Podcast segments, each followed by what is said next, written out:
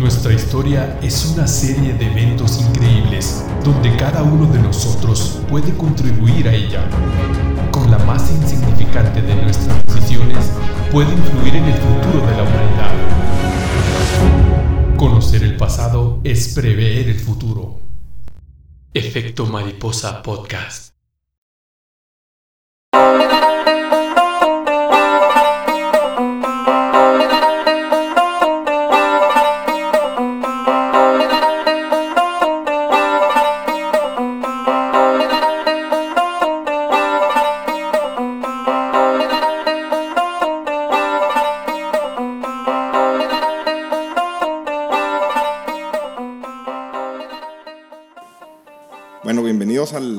Episodio, vamos a llamarle 2.1, porque el otro se pusieron demasiado marihuanos y pendejos y yo me puse hasta el culo borracho y la neta no se entendió muy bien. Se perdió el hilo y, y bueno, pues este, mejor vamos a sentarnos este que quede chido. Ya perdimos el tiempo y vamos a darle. Está con nosotros mi compadre Randy Rivera, que está, está hecho un pinche elefante, va, güey. Buenas tardes, gracias por invitarme, compadre, y pues qué chido que estés haciendo este- estos proyectos para que la gente se entienda y aprenda un poquito de historia. Y por el otro lado tenemos a Armando Ortega, el ingeniero, chaborruco, que al parecer ahora no viene bajo los influjos de ninguna pinche sustancia psicotrópica. Es que es muy agradecido. Gracias por invitarme. Bueno, en esta ocasión va a ser el, va a llamar el episodio 2.1 y se va a llamar La República que nunca fue. Entonces, agárrense que el tema está bien chingón y está muy para debatir y está muy para pensar y, y hacer conciencia de lo que está pasando ahorita en México. El supuesto. Primavera de 1836. Las áreas tierras del Nuevo Santander veían como el guerrero invencible de Zempoala pasaba por las armas a los últimos insurrectos de la mal llamada República de Texas. En los linderos del río San Jacinto, la madrugada del 21 de abril, se teñiría de sangre yanqui. 910 combatientes angloparlantes al lado de su general Sam Houston eran fusilados, y su sangre marcaría el rumbo de la mítica República del Águila y la Serpiente con puño de hierro y dando un mensaje claro pero conciso a los estados independentistas y, filibusteros angloparlantes. México es fuerte y sus fronteras están protegidas. Desde la Alta California y Texas hasta los confines del Yucatán, la joven república se erguía como la indomable potencia en el continente americano. Pero esto no sucedió. La clave, la batalla de San Jacinto. Como ven, el tema que vamos a abordar, que con este nuevo guion ni se lo, ni se lo imaginan. Vamos a hablar de lo que es el, primero, lo que es el efecto mariposa, lo que hablamos que cualquier movimiento en el tiempo, cualquier chingadera que pase, puede cambiar la historia de cómo, de cómo la vemos. Esta historia tiene su efecto mariposa, pero como van a ver, puede haber tenido un chingo de efectos, ¿verdad? Un chingo que hubieran este, cambiado las, las pautas de lo que es México el día de hoy. El punto de no retorno. 21 de abril de 1836. Ante el descontento de la nueva constitución de las siete leyes, recién promulgada por el gobierno central de Antonio López, desconociendo el pacto federal y con eso la soberanía de los estados federados, la lejana provincia de Texas, habitada principalmente por colonos angloparlantes y mestizos, deciden desconocer la nueva constitución. En una clara muestra de golpe de timón, el general Antonio López de Santa Ana, presidente de la joven República Mexicana, decidía acudir a socavar la refriega. La batalla del Álamo dejaba al ejército de Tejano en clara desventaja y empieza su vida hacia el norte. Santa Ana, con el fin de darles alcance rápido, decide dejar el grueso de sus tropas y perseguirlos con sus más experimentados elementos. Confiado en su, en su apabullante poder, el generalísimo militar mexicano decide hacer una pausa en los, los linderos del río San Jacinto, hoy Houston. Dispone de sus tropas a tomar descanso, comer y beber para recuperar sus fuerzas. Sin vigilias ni guardias de avanzada, Houston, al darse cuenta de eso, reúne lo que queda del pequeño grupo de insurrectos y deciden lo impensable, un ataque frontal contra las tropas aztecas. Las tropas de Santa Ana, que aún dormían, reciben un feroz ataque y con tan solo 18 minutos de combate, las tropas de Houston aniquilan a la mayoría de los combatientes mexicanos. Otros logran huir, pero se enfrentan con que los puentes para atravesar el río habían sido destruidos durante la noche. Muchos mueren ahogados, el resto caen prisioneros. Junto con ellos, el presidente de la enorme República Mexicana. Una mamada, ¿verdad? Esto. Sí, una una pinche mamada que, que pudo haber cambiado la historia. Esto ya más o menos lo, vi, lo vimos, pero ahí nos vamos a sentar un tema bien chingón. Ahí ¿Cómo pe- pecaron un poquito de, de soberbios, ¿no? Este Santana. En, en, ese, en, en esa historia, como en la mayoría de las historias, siempre está involucrada una mujer. No sé si, si sabes tú a ciencia cierta de una dama que, que estaba del lado de los de los, de los- del lado de, de lo de- de este general Houston y que fue la que les dio la señal a, a- a- al- a Houston para que atacara a Santana cuando estaba con él en sus aposentos. Pues en toda la investigación no lo vi, pero, pero sí puede ser. Porque está, hay una, es que no recuerdo muy bien, creo que se apellida Morgan y hay una parte del territorio de San Jacinto está en honor a ella, que se llama una- un ladito de Morgan, pero por ahí más o menos vi- viene ahí.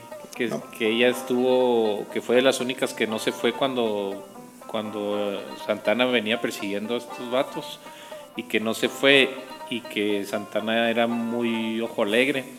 Entonces estuvo ahí con ella, creo que duraron un tiempito, ¿no? Ahí en el campamento. Sí, pues se quedaron dormidos, pisteando Eh. y pues seguramente cochando. Y que, Pues, y sí, que cuando- en la fiesta, pues y sí, que- y luego la- todos se quedan dormidos, la morra no toma y ahí les y avisa. de hecho fue que dicen que lo agarraron pues literalmente con los pantalones Sí. abajo, ¿verdad? Sí, con los pantalones abajo los agarraron. Y fue cuando que, que escapó, que escapó el vato y que dicen que el general que escapa sirve para otra batalla y se fue el cabrón hasta que lo persiguieron, algo así. Órale. Pero fue- interesante, eso no lo había. Pero fue pura soberbia porque Sí, soberbia porque no tiene nada que hacer ahí, o sea, lo que te- No, no, platicamos porque- la otra vez, en la época, en, o sea, en la época medieval, sí se usaba que el rey iba al frente de las tropas, ¿no? O sea, Y- y se- o Magno o así, sí me entiendes, pero ya más para acá, pues el vato puede haber estado haciendo todo eso desde la capital de México, ¿no? Coordinando al ejército. Bueno, ahorita todo lo que vamos a ver es en base a la- a esa batalla, es previo a esa batalla. previo, lo- ¿Qué pasó para estar ahí? Por eso hay un libro de, de Rius que era Los Estados De- Desunidos Mexicanos. ¿de quién? ¿Los estados qué, perdón? Desunidos Mexicanos. Desunidos. Pues la- el presente, ¿no? Bueno, comenzamos. Entendiendo la República. La independencia de México. Es No un- iba a un- preguntar de quién, el libro ese, ¿de quién? De Rius. Rius. Ok, entendiendo la República. Para entender todos estos sucesos, de verdad que ne- necesitamos entender qué chingado estaba pasando en México. ¿Qué había pasado? Está bien cabrón. Que me, que me clavé en la investigación bastante porque es complejo, pero es bien interesante. Pero ahí les va para que se les va a dar coraje todo lo que voy a ir platicando. la independencia de México. En 1808, Fernando VII abdica a la corona española en favor de Napoleón Bonaparte, que a su vez deja la corona a su hermano José Bonaparte, y este se convierte en rey de España hasta 1813. Como respuesta, el Ayuntamiento de México, con apoyo del virrey Iturrigaray, reclama su soberanía, en ausencia del rey legítimo, pero esto termina con el encarcel- encarcelamiento del virrey y los cabecillas. En 1809 descubren una segunda conjura, la de Valladolid. Todos los conjurados son hechos presos, por lo que una tercera conjura, la de Querétaro, es denunciada y se precipita el levantamiento armado. En esta conjura emanan los líderes que al día de hoy han formado nuestra historia. Hidalgo, Allende, Aldama y José Ortiz de Domínguez. La madrugada del 16 de septiembre de 1810, en el pueblo de Dolores, Miguel Hidalgo arengó a la población y aunque es imposible saber las palabras exactas, promulga el famoso grito de independencia. Viva Fernando VII, viva América, viva la religión y muera el mal gobierno. Este movimiento en su, concepción era para reivindicar a Fernando VII, pero después se radicaliza con cuestiones de orden social como la abolición de la esclavitud. En 1813 Fernando VII regresa a la corona española, sin embargo el movimiento en México continúa. El monarca, con tendencias visiblemente autoritaristas, decide apla- aplastar la rebelión. El inicio de la independencia de México no viene para liberar a los indios ni, ni liberar a los jodidos. nada, Viene para regresar al, al rey español. Así es, de hecho yo ya lo había visto, dice, ¿por qué viva Fernando VII? ¿Quién vergas es Fernando VII, güey? O sea, o sea, ahí viene- esa es la concepción de independencia. Que aquel vato se estaba peleando con el hermano de Napoleón. Ya se los habían puteado, no me quise meter, pero pues Napoleón se chinga a España, por lo Claro. que Entonces, y bueno, y estos güeyes retoman y vuelve a poner a Fernando VII. Entonces, el cura y estos vatos, en realidad les valía madre la República Mexicana. O sea, lo que querían era nomás no tener una autoridad francesa, sino española. ¿Estamos? Así es, estos güeyes eran criollos, güey. Ok. Eran criollos, el criollo es eh, español, Español, en español. ¿no? Ah, sí, o sea, o en dijo México, españoles. eh, padres españoles. Sí, los dos. Estos güey, les valía kilos de Y la esclavitud por indígena, ¿va? Después se, se radic- radicaliza con Morelos, que mete la esclavitud. Que lo vamos a ver más adelante, que fue un modelo a la verga, único en el, en el mundo del- de, de ese tiempo. El trabajo de Morelos. Eh, sí, la abolición de la esclavitud, que hay un momento que sí se toma.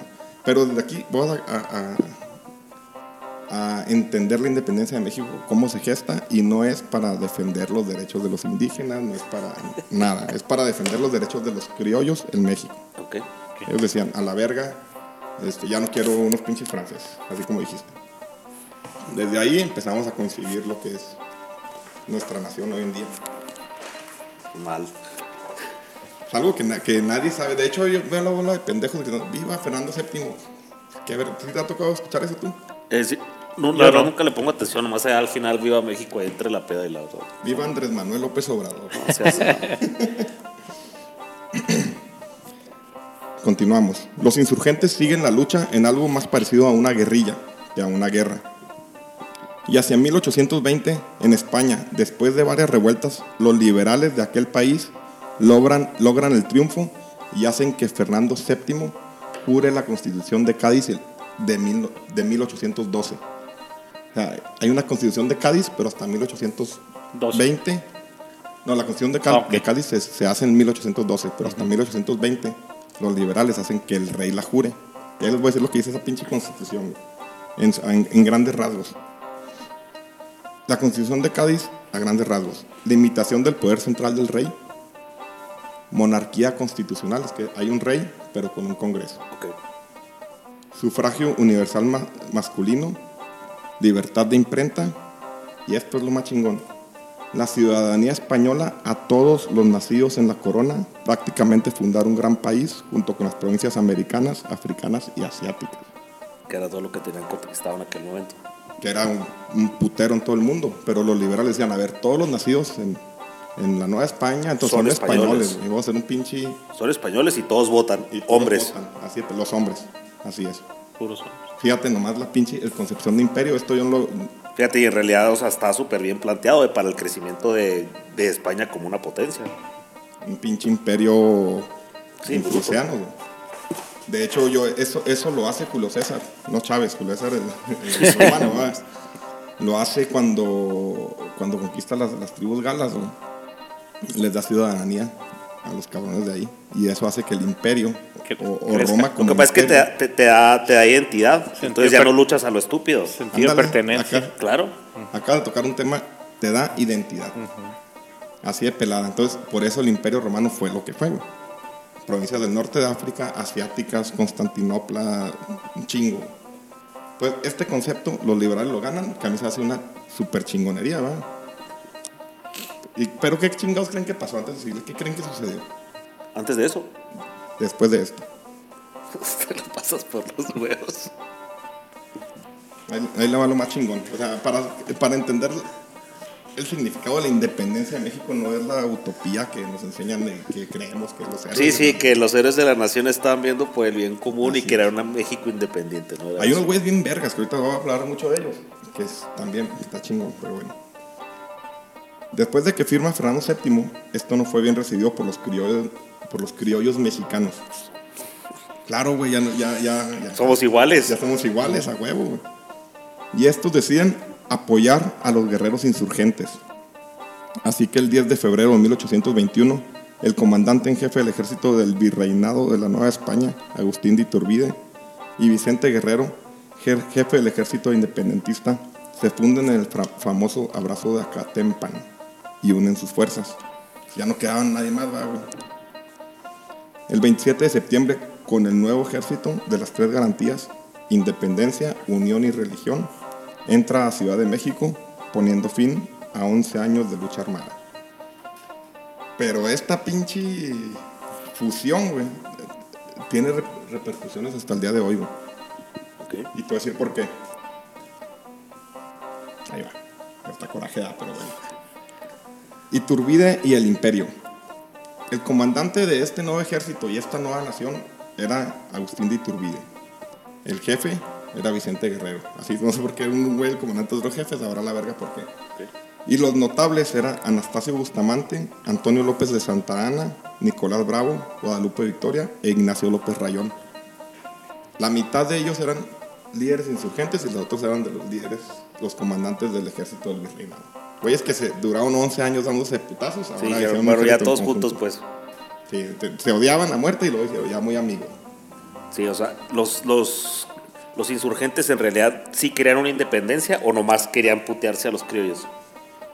Ahorita vamos a ver eso. Ahorita vamos a ver eso. Pero se firma la independencia, tratados de Córdoba y lo Es una alianza de pinches partidos políticos. Pero antagónicos, güey. Pues, Güey, Antagónicos a los cabrón, güey. digo, lo necesitamos ahora, pero La, la diferencia que en aquel tiempo sí se mataban. pues ahorita Bueno. nos, faltan, nos faltan pantalones, pero Pues sí. I'm sorry. Ok. Iturbide, después de, mar- de marchar a la Ciudad de México, queda como presi- presidente de la regencia. Y debido a que se había acordado entre los generales del ejército trigarante que la nueva nación sería una monarquía constitucional, como eh, era en España, y el trono aún estaba vacante, se envía una carta a Fernando VII para que éste ocupe el cargo. no, no mames, güey. Esto es increíble. Aquí estoy ya. O sea, nos dimos 11 años de chingazos y ya pues Y mejor meten. gobierna como ahora como emperador de México. pues, el Verguillas, ¿verdad? El emperador de Ciudad Juárez. güey. Otro proclamo. Sí, pero este rechaza la oferta. Esta es la razón que Agustín de Iturbide es proclamado emperador de México, Agustín I, logrando en ese instante el joven imperio su máxima territorialidad desde Oregón, o sea, acá en Punta de la Verga, en Estados Unidos, Sí, hasta Bocos, Bocas del Toro, hoy Panamá. Yo conozco Bocas del Toro, está en Punta de la Verga, la frontera de Panamá y Colombia. O sea, toda América Central es nuestro. Toda América Central, Costa Rica, El Salvador, Nicaragua, Honduras, Guatemala y todos los territorios del norte. Sí, en- Bocas del Toro es la frontera ahorita entre Costa Rica y Panamá. Ah, ok. Entonces, eh, donde se acaba Costa Rica empezaba la Gran Colombia en aquel instante. Entonces, pinche imperio era enorme. Aquí está el mapa, que vean nomás el pinche tamaño de lo que era México. 4.9 millones de kilómetros cuadrados. Ahorita son 2 millones, entonces era en aquel instante el doble, el doble y poquito más. Pues las Californias abarcan hasta de este lado es. Sí, hasta Oregon. Hasta Oregon. Oregon está casi está pegado a. Canadá, güey. ¿Y Kansas dónde están? De, Kansas está en la, zona del Nuevo, Mex- del Nuevo México. Es que Missouri, O sea, digo, o sea, dice, o dice Californias, pero abarcan putazo de estados y Nuevo México también, güey. Ese es el México de, del imperio. Un putero. Es cuando logra su máximo territorialidad. O sea, es inmenso. Y económicamente no, ¿Cómo? no figurábamos. ¿Cómo? Económicamente. Claro, güey. Era un pinche potencia. Pues, la- o sea, sí figurábamos. Sí pesábamos. Pero continuemos. La situación del país no cambiaba. El poder lo conservaban los criollos. El distanciamiento con los ideales independentistas eran profundos, por lo que los antiguos insurgentes se sentían traicionados. Y tras un decreto, el plan de Casamata, liderado por Santa Ana, Iturbide era derrocado en 1823. ¿Quiénes lo quitan? Los su quitan misma raza. Los antiguos eh, líderes insurgentes, Insurgentes. apoyados ahora por Santana, que Santana era un pinche camaleón, a veces jugaba con, con un lado y a veces estratega. ¿Y eso cuánto, tiempo duró Ponte el Santana? San- no, no, Santana apenas empieza a entrar a la, a la, a la, A la jugada. a la influencia Pero- política. Y regresaba y, y salía, ¿no? Una joven república. Desde el exilio de Iturbide se forma un triunvirato, un triunvirato. Bravo, Victoria y Negrete, y se discute el tipo de gobierno que tendría la nueva nación. Por un lado, el Partido Conservador, formado principalmente por criollos, apoyaba la gestión de un férreo centralismo dominado por un personaje fuerte. En medio de la discusión, queda para recordar un famoso discurso de un congresista llamado Servando Teresa de Mier, que ilustraba la manera de ver el centralismo. El discurso denominado La profecía de la federación, donde advierte los inconvenientes de asumir el federalismo como forma de gobierno sin contar con la experiencia necesaria. Y cito, protestaré que no he tenido parte en los males que van a llover sobre los pueblos de Anáhuac. Los han seducido para que pidan lo que no saben ni entienden y preveo una división, las emulaciones, el desorden, la ruina y el trastorno de nuestras tierras hasta sus cimientos. El cabrón, cuando la discusión en el Congreso de cómo, qué queríamos ser fe- federal, una república federativa o el centralismo férreo. La lucha entre centralistas y federalistas fue una lucha de poder y al final se impuso el modelo liberal federalista, donde estos políticos querían independencia con respecto al centro. Pero eran unas mierdas en sus, en sus estados, eran como aquí Luis Terrazas de la chingada, unos pinches terratenientes que les valía verga el pueblo. El pueblo estaba luchando por sobrevivir, así el pelado. El 90% de los mexicanos quería llevar algo de comer. Sé ¿Cómo se elegían los congresistas? Digo, Hijo, sí me dejaste patinando, pero ten- había un tipo de elección. Ahorita te voy a decir cómo se elegía el presidente, que era algo similar.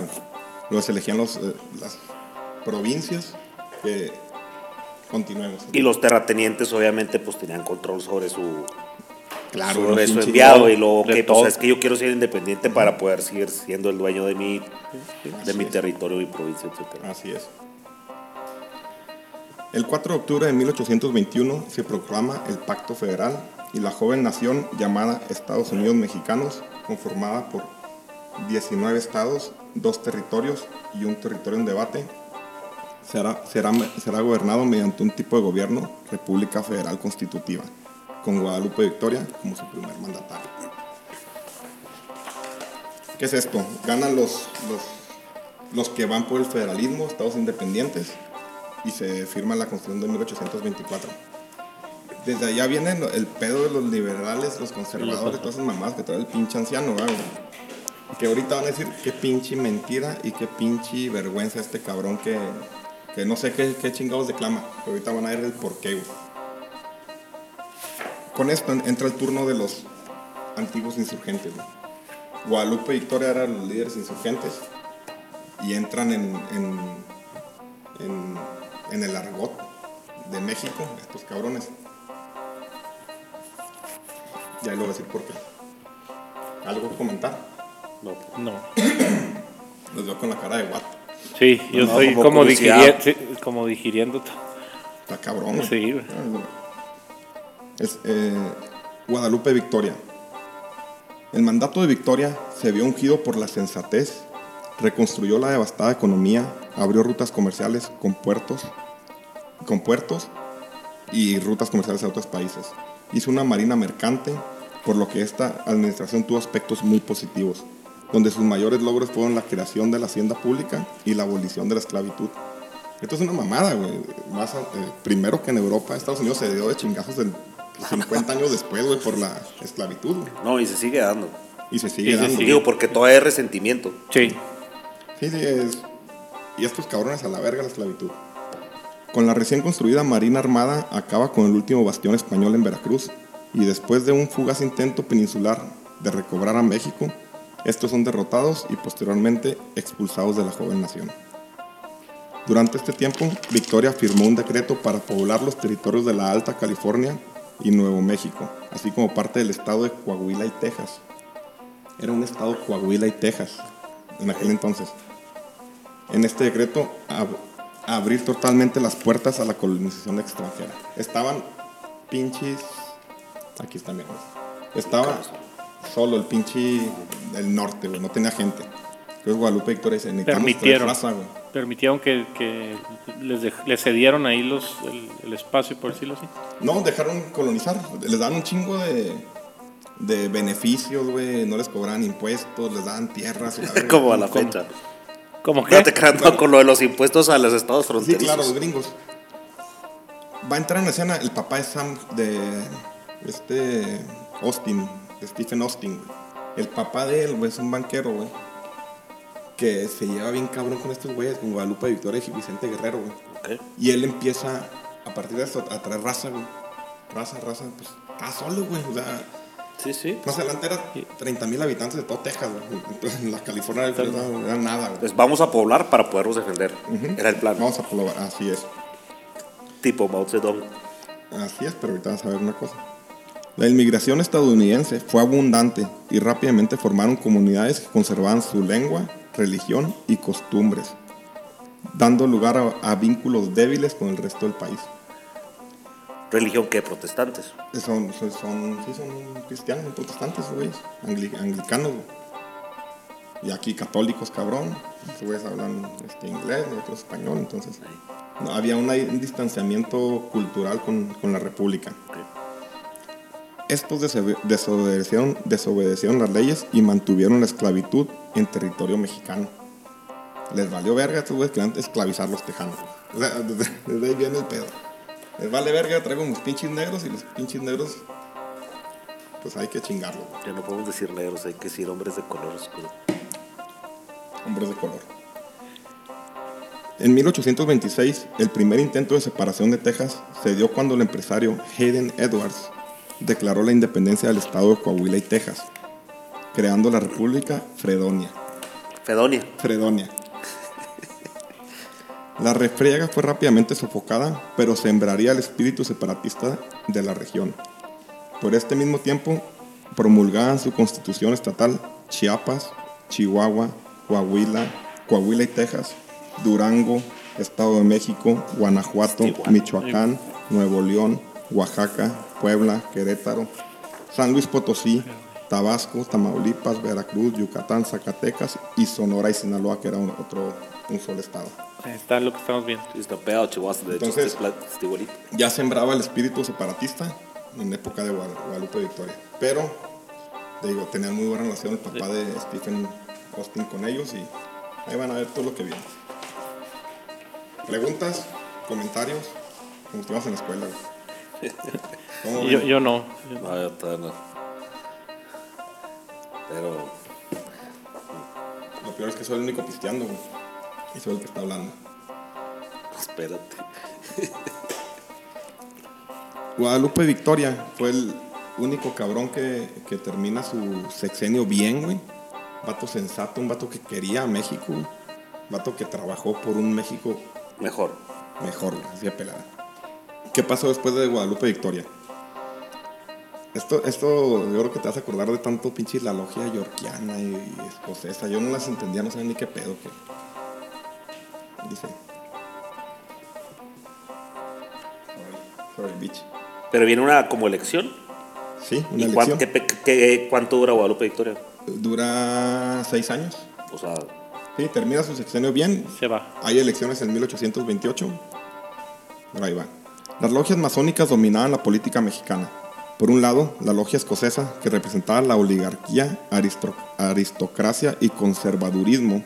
Y por el otro lado, la logia yorkiana, que representaba los ideales liberales e igualitarios de la insurgencia. La constitución de 1824 establecía que la manera de erigir el mandatario no era por el voto popular, sino por designio de las legislaturas estatales. Es el, el Congreso de cada estado dice yo quiero decide, al vamos pinche- por el presidente. Sí, yo quiero al mamán a la verga entonces. Y el de Chihuahua dice yo quiero a Diego y así.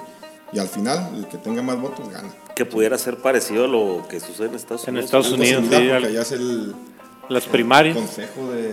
Sí, como que se van. Pero ya vota la gente en los estados. Sí, en aquel entonces nomás el, el congresista, pues. A los congresistas, los que fueran congresistas votaban por quien Sí, o sea, ahorita tendríamos a los diputados decidiendo quién es el presidente. Chihuahua quiere ir por Andrés Manuel. Hombre, Así de pelada. A las elecciones de 1828 se presentan a contienda Vicente Guerrero, apoyado por la logia yorkiana, y Manuel Pedraza por el bando escocés. Y después de una clara manipulación electoral de Pedraza, que era el Ministerio de Guerra, el güey, era el ministro de Guerra. Entonces, y los agentes militares eran los que manejaban la elección. o sea, eso, o sea, Eso no como que alguien se quiera poder delinear. Entonces, eh, que no había renunciado al Ministerio de Guerra, utilizó a los agentes Ok. militares que estaban a cargo de la elección para manipularla. Este se declara ganador antes de que acabe el conteo. Así de huevos, ¿se les hace algo familiar este pedo? Sí, totalmente. O sea, lo mismo, se cayó el Lo sistema a la mismo. verga. Y ahori- Y el que lo anunció lo tenemos ahorita del secretario, digo, De hecho, es muy similar la manera de operar ahorita. Todo, todo lo que estás digo, diciendo. con cierta tecnología de diferencia, pero sí, sí, sí, una mamada, güey. sí, sí. Los diorquianos promueven protestas. Santana apoya. De hecho, Santana, güey, fue fiel siempre a Guerrero. Ahorita van a ver. O sea, como que ese güey jugaba para donde, pa' donde encontraba. Santana se revela en Perote y aunque varios jefes militares de los estados se preparan para defender la elección, o sea, defender a Pedraza, la mayoría de los soldados se La elección declaran... robada. ¿Cómo? La elección robada. Sí, pero quieren defender al, al que ganó la elección robada. Ok. Dice, la mayoría de los soldados se declaman en favor de Guerrero. O sea, Guerrero tenía un pinche aprobación, un cabrón entre la raza. güey. Así como la mayoría de la, de la población civil. O sea, que en ese sentido, o sea, suponiendo, trayéndolo al- ahorita, es como si los generales quisieran defender un robo de un robo de elecciones, pero sus subordinados no le hacen caso. Sí, imagínate la, la elección del 2018, güey, que claramente el pinche loco del peje traía aprobación de la raza. güey. Y aunque hubieran querido robar la elección, se hubiera hecho un desvergue porque las, aunque estuvieran los Dicen que militares... no necesariamente, porque si no se levantan a trabajar, güey, ¿tú crees que están a levantar en armas? No, pero que en ese inst- entonces... No, no, era no, un no te chingo creas, de- no te creas, no. Un o chingo sea, de raza la que traía. No, no, en aquel entonces. Y, y Guerrero tenía un chingo de carisma y lo quería un chingo la raza, los jodidos. Era el presidente del pueblo, o el, el candidato del pueblo. Entonces, eh, la mayoría de los soldados se declaman en favor de Guerrero, así como la mayoría, mayoría de la población civil. Así que el Congreso declara la elección de Pedraza como intrascendente, contraria a la voluntad popular y peligrosa para la República y la independencia. Y designa a Guerrero como presidente de la nación. Chale. Vicente Guerrero. Ese que escuchábamos nada más en. Escuchábamos, va, no sabemos ni qué verga, yo, al menos yo, güey. Porque este periodo entre la independencia y. Y todo este desmadre, como que se nos borró de la pinche. Hasta del, de los libros de la CEP, güey. Por alguna razón. Por alguna razón, así es. Aunque Gu- Guerrero duraría solo ocho meses en la silla presidencial, hizo mucho por la joven república, como la creación de las escuelas públicas, impulsó un plan nacional de educación gratuita, impulsó el desarrollo de la industria, llamó a impulsar el comercio interno y externo, gestionó a favor de la tolerancia religiosa, fortaleció el sistema federal y la democracia, perdonó a los exiliados, eh, les quitó los fueros militares y eclesiásticos y vendió los bienes de la Inquisición. Sin embargo, sus ideas no fueron bien vistas por la oposición escocesa, los llamados hombres de bien. Los hombres de bien. Porque es escocesa, güey. O sea, que tiene que ver el nombre logias, con. No, eran logias, güey. que venían de allá. ¿o qué? Eran logias masónicas, güey. O sea, pero, o sea, la ideología venía de allá y por eso se llaman así. Yo creo que sí, pero se llama la... De hecho, ahorita está la logia yorkiana y la logia escocesa. Los masones, güey, ya no son tan, hijo de su pinche madre. Este... Sin embargo, sus Huele ideas no miel. fueron... Sin embargo, sus ideas no fueron bien vistas por la oposición escocesa, los llamados hombres de bien, formada por la clase acomodada, miembros del clero y del ejército, cuyo propósito era aplastar a Guerrero, y los liberales, a quienes etiquetaban como masa o chusma, o chairos, o como, como. Estamos hablando hace 200 años, güey. hace 200 años. La, divis- la- la división del país era profunda porque realmente nunca se nunca nunca fuimos una nación homogénea. Unida. homogénea güey. No, no, de hecho puedes ir viendo el. Digo, se, se dice, se, no te creas, no lo sé. Sí, sí, ah, estaba conformada por, por pinche el aceite y el agua desde que empezamos. Estos grupos se fortalecieron en el mandato de Guerrero, que no los mandó reprimir. Este aún y con la fuerte oposición sigue con su camino a favor de México y los derechos humanos. Que los derechos humanos no, no más es que te hagan esclavo, ¿va? Quería que la raza estudiara, quería sacar la pinche pobreza de... Sí, sí, en realidad. Sí, sí, hacer algo, cambiar algo. En el norte, pese al creciente disgusto por la abolición de la esclavitud, uno de los mayores logros del mundo en la época, o sea, en el mundo no había Nadie lo pinches tenía. países. El oaxaqueño, que Guerrero era- de Oaxaca, el oaxaqueño tenía un enorme respeto por aquellos territorios, incluso en una carta de Stephen Austin, el padre de, padre de Texas, a su hermana. Y cito, este gobierno es el más liberal y munificente, que significa generoso y tolerante, sobre la tierra. Después de, de estar aquí un año, te opondrás a cualquier cambio, aunque fuera en favor del tío Sam. O sea, lo adoraban, güey, este cabrón. Los en realidad estaba, pensaban que era un vato que estaba haciendo un buen jale y aunque fuera en contra del tío Sam, dices, vamos con este güey, güey, porque en realidad quiere un crecimiento, ¿no? Y, di- y dijo a nivel mundial. Sí, sí, o sea, lo querían un chingo. Vicente Guerrero fue pinche héroe. de- el pendejo, el PG tiene a Simón Bolívar, pero debe estar este güey en el pinche Palacio Nacional. Para quedar lo pinche. Lo culero y lo. Y lo. Lo retorcido, güey. Este cabrón, porque. Al final platicamos de eso, pero pinche. El PG agarra lo que le gusta de cada una de las ideologías, güey. Ah, no, Para claro. lograr una puta dictadura, güey. Este güey le vale verga al pueblo, le vale verga todo, güey. Pero, ok. Bueno, después lo platicamos porque me voy de lejos. Ok. Guerrero, para enfrentar la crisis económica, la división política y fortalecer las capacidades de defensa ante otro intento de reconquista española, obtiene poderes extraordinarios por parte del Congreso. Muy pronto es acusado por los hombres de bien de violar la Constitución, así que el vicepresidente, Anastasio Bustamante, encabeza una rebelión cuyos argumentos principales eran la de saldar cuentas por la destitución de Pedraza. ¿Te acuerdas el güey que... El que el Congreso lo- no, lo, No lo quiso. lo manda a la verga. sí. En la ciudad vera- veracruzana de Jalapa, el general Melchor Musquiz da a conocer el plan de Jalapa, donde suscribe quitarle las facultades extraordinarias a Guerrero, remoción de todos los funcionarios afines al presidente, se invita a Bustamante y Santa Ana a estar frente a los conjurados. Bustamante, huevo, pues era el que estaba organizando todo tras bambalinas. Bustamante acepta y empieza a desacreditar al gobierno de Guerrero. Santa Ana acepta, pero en cuanto sabe que es un plan para derrocar al presidente, rechaza tajantemente la oferta. Ok. O sea, toda respetaba a este vato, ¿verdad? Sí, sí, lo respetaba el cabrón. De hecho, era respetado a nivel mundial Vicente Guerrero, güey. Era un cabrón bien adelantado, güey. Si hubiéramos sido algo más normal, quizás sería el pinche Abraham Lincoln de nosotros. Pues una visión chingona.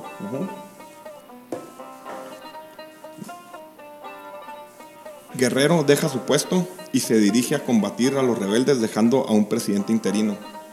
Cuando este sale, o sea, sale de Ciudad de México, los hombres de bien, o sea, tienen un chingo de cabrones ahí, en, toman el Congreso a la verga. Los hombres de bien. Palabras, güey. to- toman el Congreso, el gobernador del Distrito Federal toma Palacio Nacional y obliga al presidente interino a renunciar.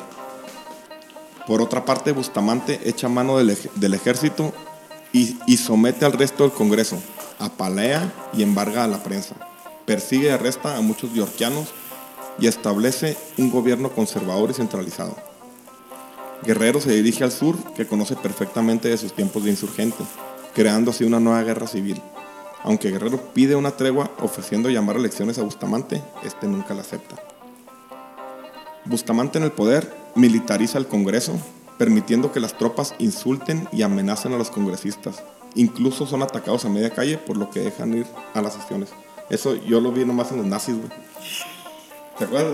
Si ves, les dejan entrar, no dejan entrar los nazis a los congresistas y hacen un cagadero. Pero ahí viene, eh, bueno, el poder de Hitler empieza porque estaban empinados, estaba una crisis, no acuerdo qué crisis era, y, y- y querían hacer lo que intentaron ya varios, este, le ceden poderes extraordinarios al poder para no tener que, como estaba en una crisis así, este, que, te- que se tenían que tomar decisiones muy rápidas, este, convence Hitler al, al Congreso de que le den facultades para tomar decisiones muy rápidas y le dan todo. Pero, pero no Y en ese momento pierden cualquier autoridad. Pero no los convence, lo- los amedrenta, sí. güey. Los pinches nazis eran unos cholos, güey.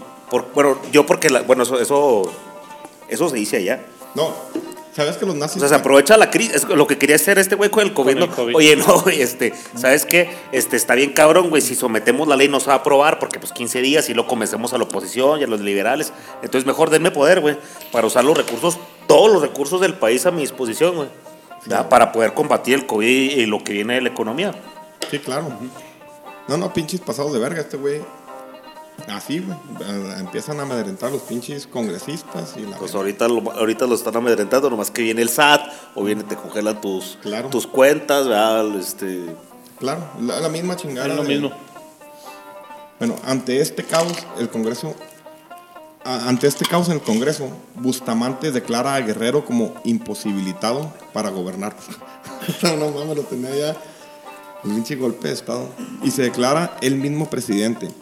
También declara a todos los liberales imposibilitados para gobernar y legislar. Basándose en una tesis de los hombres de bien, donde solo la élite la élite o la élite puede gobernar, siguiendo a acatar la soberanía, so- siguiendo ataca la soberanía de 11 estados de la República con mandatos liberales. El pinche vato pasado de verga, güey. Pinches tiranos. Eh, la guerra en el sur continúa. este vato es Bustamante, dices. güey. Bustamante, que era el vicepresidente de Vicente Guerrero. güey. O sea, este sería el segundo a odiar al El momento. segundo al mando. güey. No, no. No, una mamada. Los que destruyeron a México. Sí, sí, sí, los que destruyeron a México. Ahorita, ahorita que les dije. Digo, como potencia, o sea, lo que es. Sí, no, no, pinches. Pinches mierda. La guerra en el sur continúa con claras victorias del ejército de Guerrero, pero este es traicionado. El presidente Guerrero es invitado al puerto de Acapulco a desayunar en el bergatín Colombo por un mercenario genovés de nombre Picaluga. En cuanto Guerrero y sus colaboradores entran, son aprendidos. Rápidamente levantan anclas y es llevado a la bahía de Huatulco, donde con un juicio expedito e injusto es fusilado el 14 de febrero de 1831. A la verga, o sea, Sí, vámonos. se la estaba pelando, güey. la raza lo quería un chingo de guerrero. Y le... Esta madre, güey, se sabe en todo el mundo, güey. Menos Repercute, aquí. por ejemplo, por ejemplo, en Génova, al meco ese le dan pena de muerte, güey. Al, al mercenario ese, güey. Este. Piden un chingo de estados de- del mundo hundir ese pinche barco, güey. A la verga. Y aunque la muerte de Guerrero es un escándalo internacional, el gobierno de Bustamante, de Bustamante permite la entrada de muchos españoles que habían sido expulsados por cargos de conspiración y asuntos mayores. Los conservadores festejan ruidosamente, es un pinche cagadero festejando que han matado a Guerrero, güey. pinche mierda. Festejan ruidosamente, generando un gran malestar entre los, conserva- entre los liberales. El siguiente capítulo es Santana, entrando ya a la, a la escena internacional, o nacional internacional. Claro. Después del asesinato de Guerrero, la oposición se hace fuerte y obliga a Bustamante a ceder el poder y después de hacer unos acuerdos con Pedraza y Santana, se retira. Después de pasarse el poder entre varios individuos, tres años que... Chingo, güey, así que no saben ni qué pedo, que son pinches dos meses y tres, no sé ni por qué, ya es meterte en la verga. Santana llega al poder en 1833. Santa Ana, en esta ocasión, con claras tendencias centralistas, empieza a hacer movimientos, aplica nuevos impuestos y prohíbe la inmigración. En Texas les cayó unos huevos, ¿verdad? Porque todos los demás eran venga gente. que Claro. Dice a la verga, prohíbe la in- Los tejanos se rebelan. Stephen, Stephen Austin, el padre de Texas, va a Ciudad de México a tratar el tema, que se levante la prohibición de la inmigración y la separación de Coahuila. Ellos se quieren separar Se de Coahuila. ya separar. Antes, acuérdense que eran el estado de Coahuila y Texas. Texas. Ya se quieren separar. Logra la concesión del primer punto, pero el segundo de irse solos, ellos como en vez de Coahuila y Texas, irse como Texas, Eso no. no lo puede tener por tener tan solo 30 mil habitantes y pedía la constitución que tuvieran menos 80 mil. Ok, ya del guato se regresa. Y a su regreso es aprendido en Saltillo bajo sospecha de sedición. Austin es liberado dos años después y regresa, y regresa a Texas en 1835. Por estos tiempos se promulga la constitución de las siete leyes. Santana metió otra, la verga la constitución de 1824, va a meter otra constitución, la de las siete leyes. Y en resumen es, ley 1, derecho de los ciudadanos, libertad de tránsito, inviola- inviolabilidad de la propiedad privada. Ley 2, supremo poder conservador, cinco eh, individuos elegidos cada cinco años, solo los puede juzgar Dios y el pueblo. Este era un órgano que estaba por arriba de los tres poder- poderes de facto, el ejecutivo, legislativo y judicial, pero los ponía el presidente. ya si, el- si el, si el Congreso decía, no, esto no, pues el, Pues estaba el pinche supremo poder conservador. Los superdelegados. Eh, ley 3, Congreso bicameral, eh, senadores y diputados. Ley 4, eh, el Ejecutivo, o sea, el presidente es elegido por ocho años con capacidad de reelegirse con el cargo irrenunciable, no puede renunciar a la presidencia. Ley 5, la Suprema Corte de 11 miembros elegidos por el presidente. La ley 6, esta es la que más calentó a toda la gallera, güey. Se sustituyen estados federados por departamentos de la nación. O sea, la verga. Y la más chingona de todas, la ley 7, dice, se prohíbe volver al sistema anterior, es como la pinche serpiente de escaleras, güey. se prohíbe volver al sistema anterior, ya que esta nueva constitución tenía la máxima perfección política y jurídica.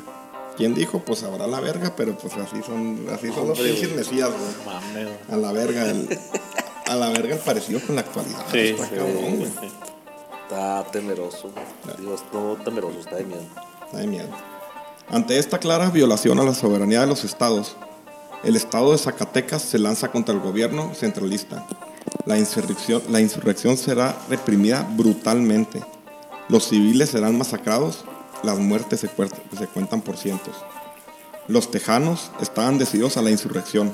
Se sentían afrentados por el encarcelamiento de Austin y la brutal represión de Zacatecas y aún más por la evolución de la constitución de 1824. O sea, Están emputados, los tejanos.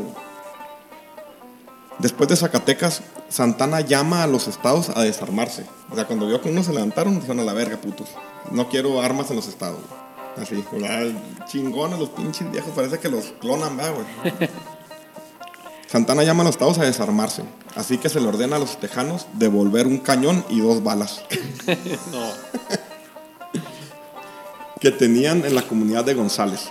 González es un pinche pueblito que está cruzando un río entre lo que soy, eh, lo que soy este, es San Antonio y Houston. Ante la negativa de estos, se mandan 100 dragones, o sea, la tropa elite, a recogerlo. Cuando llegan al- a los linderos del río, no, no me acuerdo qué pinche río era, pero llegan y luego del otro lado ven a los pinches tejanos, pero ven lo ridículo de todo. Del otro lado del río. Se suponía que, te- que nomás tenían un cañón y dos Un balas. cañón y dos, y dos balas, güey. Esto es lo que tenían, güey. Del lado, del lado contrario se encuentran 18 tejanos cuidando el cañón y las dos balas. no mames. 18. 18. O sea, la mugre tiene más gente. Sí, más gente, güey. El pelón tiene más hijos, güey. Al verse imposibilitados de momento para cruzar el río, los dragones deciden descansar. Al día siguiente llegan voluntarios y ya son 140 los tejanos. Enfrentados a una breve escaramuza, los soldados mexicanos reculan al pueblo de San Antonio de Bejar. San Antonio. Y al día siguiente la avanzada tejana, comandada por Austin, sitian la ciudad. O sea, la sitiaron como con 300 cabrones. Fíjate la pinche aldea que era, güey. Sitian la, la ciudad defendida por el general Cos. Y los soldados mexicanos son expulsados en diciembre de 1835. Santa Ana, enfurecido por la situación, emprende una avanzada desde Ciudad de México y aplica duras derrotas en el Álamo, donde nomás dejó dos güeyes vivos. güey. Nomás dejó dos güeyes vivos. El refugio, Coleto, Encinal del, del Perdido y Goliat. Y decidido a acabar de una buena vez con la revuelta, se enfila al norte a San Jacinto. Ahí yo creo que es la frase esa que, que hicieron los tejanos muy famosa y esa yo creo que la batalla del Álamo fue la más importante que les dio a los tejanos como el, el espíritu de defender, de, de identidad que se llaman, de defenderse y al ver que este vato quemó y masacró a toda la raza, eh, estuvo en la frase esa que, que dice Remember de, de Álamo, que gritaban los, los, los tejanos en, en la batalla, ¿verdad? Cuando- pero Porque te pasaste creo que esa es la más la más importante porque de ahí de ahí empiezan es- es- o sea, se empiezan a juntar tanto los pues eran gente pagada de los gringos, ¿no? Y, y- y los tejanos realmente que, que estaban ahí viviendo. Entonces, a partir de esa batalla es, es donde pues agarran como mucho coraje contra los mexicanos. Pero todas estaban sobrepasados. Hay una frase, güey, que, que vi en la, en la batalla de González, cuando van por el pinche cañón. Si la ves, hay una frase que se llama Come and get it. O sea, los güeyes ven por el pinche Sí. cañón a la verga. Somos 18, pero me ven por el pinche cañón a la verga. No. Entonces, come and get it, de ahí viene, güey. Y de un pinche cañoncillo. y es, es famosa esa madre, güey. Ya es que los gringos pues, todo hacen famoso, güey. Sí. San Jacinto, pues ya saben lo que sucedió, lo vi al principio. ¿Qué pasa después de San Jacinto? Tras la batalla de San Jacinto, el general Santana es aprendido y obligado a firmar los tratados de Velasco, donde cedía la independencia de Texas y se obligaba a no invadirlos, por lo que fue liberado y a su regreso a México habría perdido su prestigio militar y la presidencia. Viene después la primera intervención francesa, la famosa Guerra de los Pasteles y la ne- nefasta intervención de los Estados Unidos que mutiló a México con 50%, 55% de su territorio. Arizona, Nuevo México, Nevada, Utah, Colorado, Wyoming y Texas. De hecho, usaron la bandera los gringos, ¿verdad? En Palacio de ¿no? Chapultepec. Y ahí fue donde se, fue la negociación para el territorio. El Tratado de Guadalupe Hidalgo. Pero eso, eso es otra historia. Un 2, No, no, no, dale, dale. Un 2 de febrero de 1848, un joven de 18 años apreciaba la magnitud de la catástrofe. El mapa que conoció de niño sería a partir de entonces totalmente distinto. Su nombre, Porfirio, su apellido Díaz. 25 años, de anar- 25 años de anarquía política, falta de cohesión de las clases dirigentes divididas entre centralistas y liberales y anteponiendo los intereses del partido a los de la nación, permitieron que un ejército de 12.000 extranjeros mutilaran la nación. Santana era más bien un guerrero, ¿va? Porque no- él no estaba como presidente como tal, o sea, dejaba las funciones para, para el, el que estaba ahí de vicepresidente. Y él lo que le gustaba era un poquito ser como guerrero de que la gente lo quisiera por las batallas. Pues Santana, de verdad, después de estudiar, y estudió un chingo, güey. O sea, que vieran la cantidad de, De notas. de notas, güey, porque está bien complejo acomodar esta madre y entenderla, está bien cabrón. Pues Santana, pasaron un chingo de cosas después de que, de San Jacinto y a la intervención, pero un chingo que se iban, regresaban. A la conclusión es que llego es que, uno, estamos divididos de- desde el concepto de nación, así de pelada. Claro. Desde el concepto de nación no somos una nación homogénea. Porque na- nada nos ha dado identidad como país. Nada nos ha dado identidad como país. O sea, ni una guerra, güey, ni. Digo, no sé, no se me ocurre otra cosa que te. La guerra con Estados Unidos, güey. Está un presidente liberal, güey. Y los conservadores y la iglesia les vale verga. Es más, bloquean todo, güey. No les mandan recursos y la chingada. Valiéndoles verga que nos van a quitar la mitad del país. Valiéndoles verga que ya no. La mitad del país ya no va a ser católico, va a ser protestante, güey. O sea, valiéndoles verga México, mandan la chingada todo, güey. O sea, se odiaban tanto ellos, güey. Y nos odiamos tanto ahorita, güey. Creo que. Creo O sea, que es lo, bueno, lo que si lo puedes traspolar, güey. Este viene a. O sea, te odio tanto o no, estamos tan en desacuerdo que está bien, güey. Vamos a convertirnos en comunistas, güey. No más por no darte. Así es, güey. Cabrón, yo desde, desde que nací, güey, nunca había, me ha tocado esos pinches discursos que clases y, y No, racismo. no existían. México. Claro que no, güey. Yo tengo pinches amigos espantosos como el Samuel, güey. Mi hijo es negro como el- mis pinches pensamientos, güey. No mames, güey. No, no, bueno, lo que hemos platicado antes, yo nunca había sentido en realidad un miedo a lo que pueda suceder, ¿verdad? O sea, tú sabías que, pues que a lo mejor este, venían este, ciertas opciones de desarrollo, a lo mejor con un, con un, este, con un partido iban a ser mejores que con otras, ¿verdad? Este, tú sabes este, que las circunstancias mexicanas o de los políticos siempre ha habido el robo, etcétera, no sé, pues a lo mejor está a robar menos, etcétera, pero siempre con un plan de desarrollo para el país, no con el fin de destruirlo, o sea, y ahorita Sí. viene a, a destruirlo. Yo creo que todos de Independientemente de. manera- no, que de cierta manera querían a México. O sea, nadie lo queremos desmadrado hasta que llegó este pinche anciano culero, güey. Sí, sí, o sea, venían, se- se- seguía un plan de desarrollo, ¿va? o sea, Salinas hizo muchas cosas este, muy negativas en el sentido de, de tiranismo, no sé, pero económicamente no estuvo mal, ¿va? o sea, el TLC repuntó muchas cosas, de lo mismo de Porfirio Díaz, Porfirio Díaz hizo lo que hicieron en Singapur, ¿va? si lo hubieran dejado, a lo mejor seríamos alguien mucho, muy fuerte, ¿no? Claro, por eso al final del podcast puse su nombre, porque voy a hacer un, vamos a hacer un podcast de Porfirio. ese porque es un pinche personaje. ¿Cómo se dice? Fue el florecimiento de... Un personaje con unos huevos que a la verga mantuvo a raya a todos, güey. A la Pero verga. creciendo. Poniendo por arriba los intereses de los partidos, los intereses de la nación.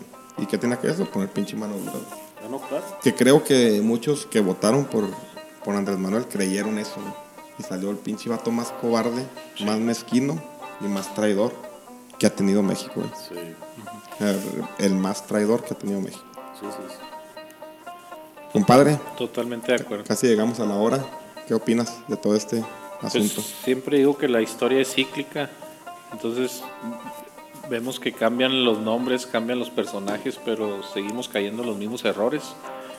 Todo lo que leíste lo podemos acomodar en este 2020 y personajes igual, o sea, es, es una cosa que no aprendemos las lecciones de la historia y seguimos cometiendo los mismos errores en, todos los, en todas las cuestiones.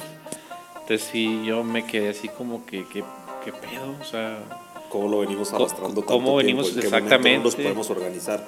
Pero digo que vaya que viene por parte de la identidad, pero lo que es otra vez la soberbia, ¿verdad? el yo, yo, yo, yo, yo, este, yo y mis cuates y se chingó. Y que y si los demás están en la mierda, está bien. Sí. pues, Y, y- ¿Dónde y- la y es lo que está acrecentando más este señor ahorita, la división, este, la, la lucha de las clases, estar peleando de que... No, a dividirlos, A ¿verdad? O sea, dividir a dividir, todos. dividir, dividir, dividir, dividir. Y, no, o sea, lo que es, es una el conveniencia de bueno, él. Lo que es, por ejemplo, es así somos racistas, pero en, un- en una cuestión de bullying que, que todos vivimos, pero, pero no es, o sea, no nomás se da carrilla al prieto, o sea, se le da carrilla al negro, a se le da carrilla al gordo, se le da Al carrilla güero. este, al güero, este, todos tenemos apodos y todos tenemos amigos así, ¿no? Sí, Da, nomás que en todo momento nunca ha sido con nunca ha sido ofensivo, ¿sí me entiendes? Siempre ha sido con el afán de pues de reírnos, ¿va? o sea, Sí, claro. digo, entre nosotros nos bulleamos, por decirlo así, pero nunca con afán de ofender, ¿va? Porque si yo te quiero ofender entre amigos, pues todos sabemos que te duele, Sí, claro. O sea, en realidad no, no existe el racismo. Lo que sí existe, y a lo mejor aquí en el norte no sé si lo vemos, no, sí lo vemos como no, sí somos clasistas. sí, sí, mucho. Sí, pero yo no veía un pinche Pero no tanto... problema mayúsculo Eh, eso. Exacto. Es más, la clase, los jodidos iban subiendo madre a menos jodidos. Y ahora. No, no, ahora- claro, se hace cuenta que sí, o sea, la, la media, o sea, lo, lo- el super pobre pasa a pobre, el pobre sube un poquito a media baja, media baja sube un poquito, ¿sí? Hay posibilidades de crecimiento, con esto viene a, a todos en la mierda, ¿sí me entiendes? O sea, yo, yo lo que no entiendo es qué afán de destruir absolutamente todo, es lo que no, no, no me cabe. No, porque este cabrón ha agarrado la bandera de guerrero, pero actuando como pinche Bustamante. güey. No, no, pinche sacato. Yo quiero, ya para cerrar, creo, después de investigar un chingo, créanme que leí un huevo, este, este tema se me quedó impregnado, lo quería sacar, güey, quería hacerlo bien, güey, quería hacerlo comprensible, porque es un tema dema- eh, muy interesante, más entender nuestras raíces. Y a lo que concluí es que realmente nunca hubo una verdadera independencia. güey. Siguió la- siguió la división y nunca hubo, una, nunca hubo una independencia, nunca fuimos independientes. Siempre ha habido y va a haber esa división y ya no sabemos ni por qué. Este, este cabrón de Andrés Manuel va a vi- viene a recordárnoslo, que, que no nos queremos. Así de pelada. Cuando yo digo, no mames, güey. Y me da coraje, güey. Me da coraje que 200 años después no podamos ponernos de acuerdo y ser un pinche país retrógrado. Hace, hace 8 años éramos el octavo lugar para invertir. Hoy ya salimos de los 25. Ya salimos. Ya salimos de los Sí, o 25. sea, ni siquiera te O sea. ¿para dónde vamos? Siempre unos años para adelante y unos años para atrás. ¿Vieron los sexenios de Victoria? Guerrero, no mames, Guerrero es un pinche héroe nacional y nadie lo reconoce. güey. Guerrero es un güey progresista, fue un güey que quiso mucho a México. güey. El güey ofreció treguas seguido y quiso mucho a México. Pero pues, esa es la historia, ese es el presente. El futuro está por escribirse. Hay que trabajar en el futuro. Muchas gracias por venir. Creo que este podcast quedó bien chingón. Falta de poner la pinche musiquita misteriosa, pero queda para reflexión, queda para pensar y queda para, para tomar. Bye bye. Gracias. Gracias.